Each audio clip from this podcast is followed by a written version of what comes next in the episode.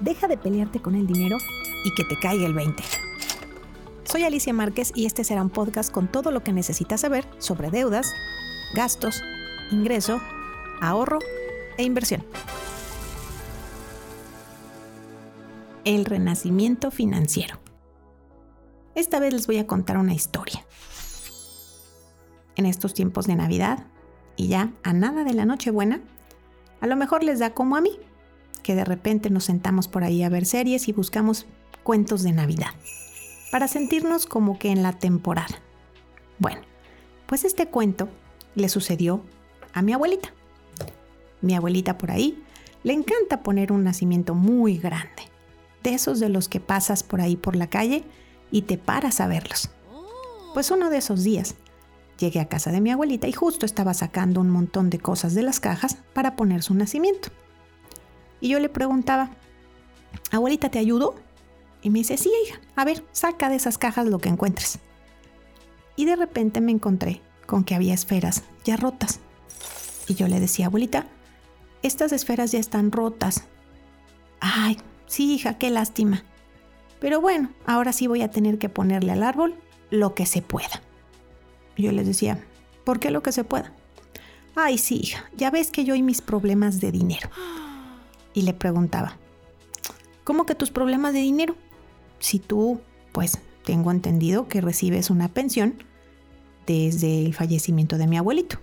Y me dice, sí, pero no es suficiente, hija, no me alcanza. Y con eso de que tengo que pagar por ahí mis deudas y mis gastos, pues ya no es suficiente y ya no sé qué voy a hacer. Y le contesté, a ver, a ver abuelita, antes de que nos pongamos a poner el nacimiento, ven y siéntate y platícame cómo está eso de que no te alcanza.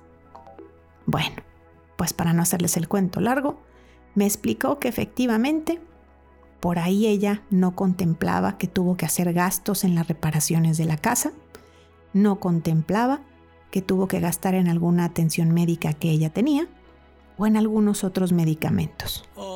Y luego, en alguna parte de su negocio, que también tuvo que cerrar con esto del COVID y que ya no tenía forma de generar ese ingresito extra que antes generaba.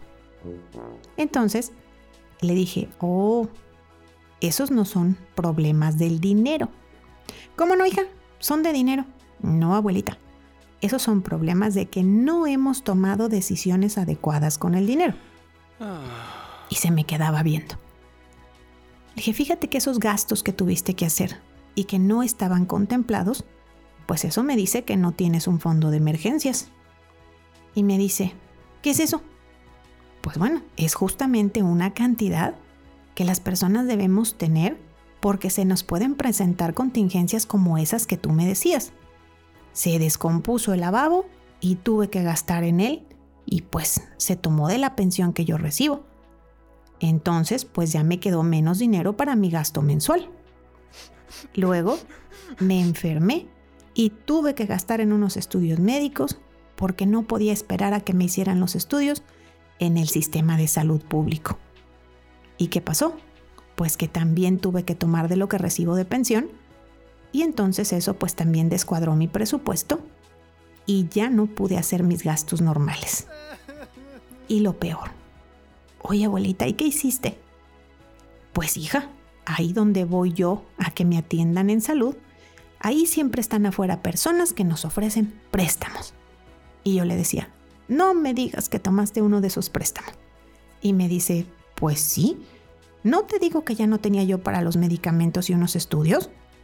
Entonces pues tomé el préstamo y no sé cómo estuvo, que ahora ya ni me alcanza la pensión porque tengo que pagar esos préstamos y aparte pues otros gastos normales y ya no me alcanza. Oh, Entonces pues así que ahora ya no tuve para comprar más cosas para mi nacimiento y lo tendremos que poner con esferas rotas. Oh. O de plano, sin esferas. Y le decía, a ver, abuelita, ahí también tomaste otra mala decisión financiera. ¿Cómo? Si no tenía yo para pagar las cosas indispensables, ni modo que no tomara el préstamo. Dije, sí, ya lo sé. Y eso es lo que muchos de nosotros decimos. Pero lo hiciste sin información.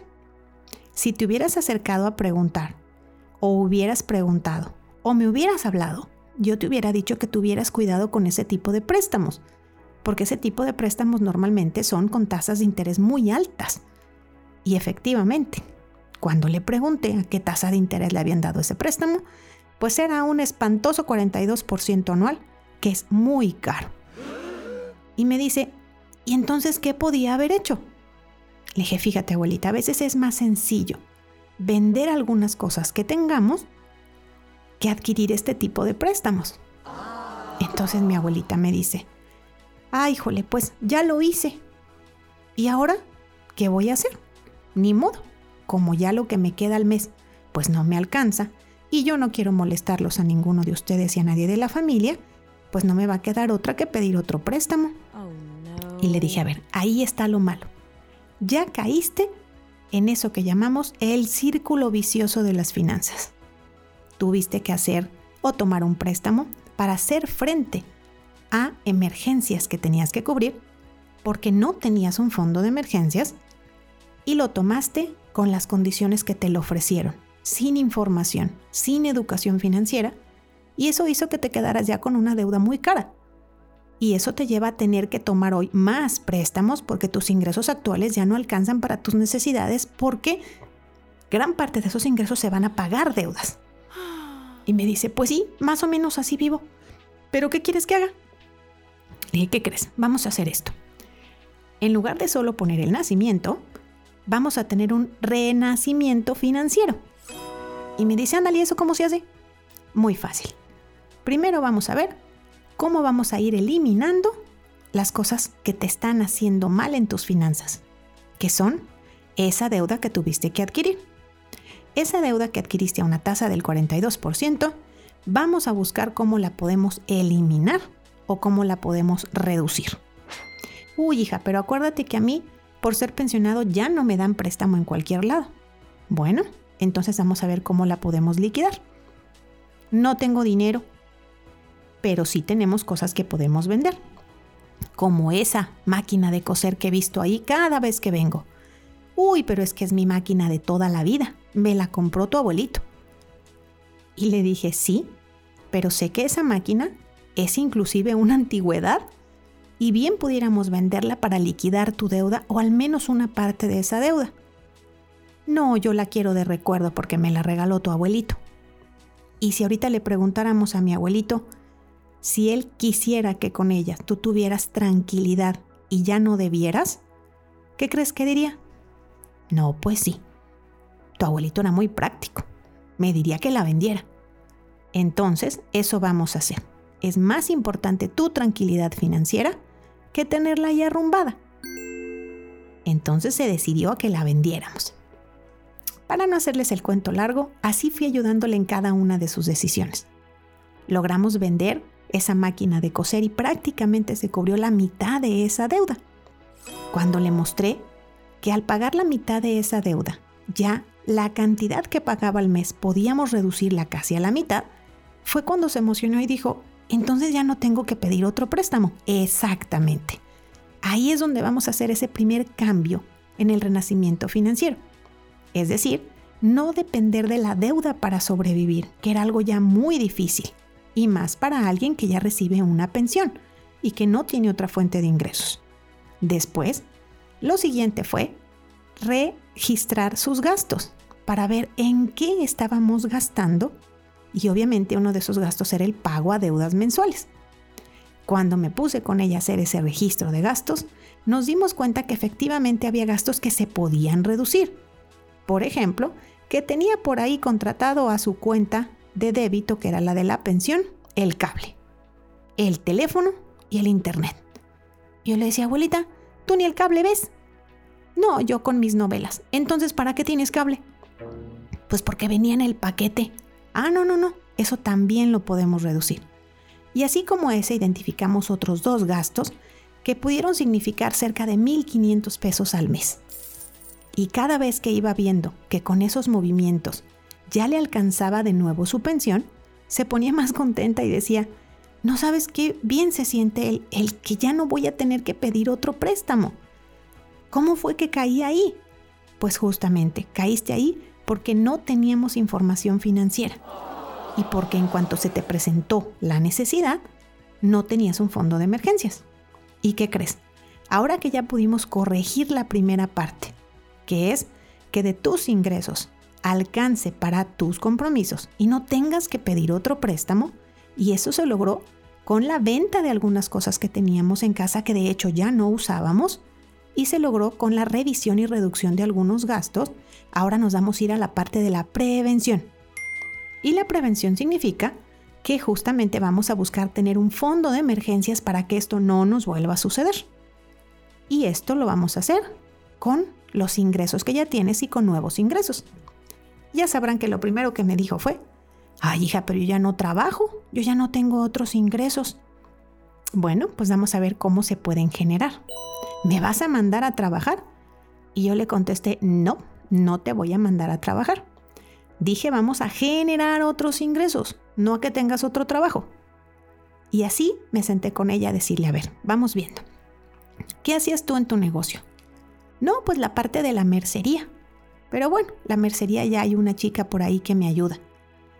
¿Qué es lo que más hacías tú en tu negocio? Pues las chambritas, las chambritas que yo tejía y que inclusive me llevaba cuando iba a mi atención médica mensual. Y ahí se vendían algunas de esas cosas. Pero con esto de la contingencia, pues ¿cómo las voy a vender? ¿Y qué te parece si ahora tú continúas haciendo esas chambritas, esas cosas especiales que tú ya hacías, pero qué tal que las vendemos en línea? Ay, eso yo no sé cómo se hace, hija. Pues justamente vamos a poner a otra de mis primas que le sabe mucho eso, a que te abra por ahí una página y que puedas ir subiendo fotos de lo que tú haces. Y ahí puedas iniciar a vender. Pues aquello que a ella le parecía tan extraño y tan lejano, les puedo contar que hoy ella puede generar hasta mil pesos semanales de las ventas que ella hace de lo que hace tejido. Simplemente busco otras formas diferentes de hacerlo y buscamos cómo pedir ayuda y no significa que se convirtiera en una gran fuente de ingresos para ella. Meramente lo hicimos para que empezara a tener un poco de ingreso extra más que le permitiera liquidar la deuda que tenía y con eso iniciar un ahorro. El día que me tocó verla, que fue unos días antes de que ya siguiera la Nochebuena, me dijo, ¿no sabes qué bien se siente ya no tener que estar pagando una deuda que me hacía sentir preocupación?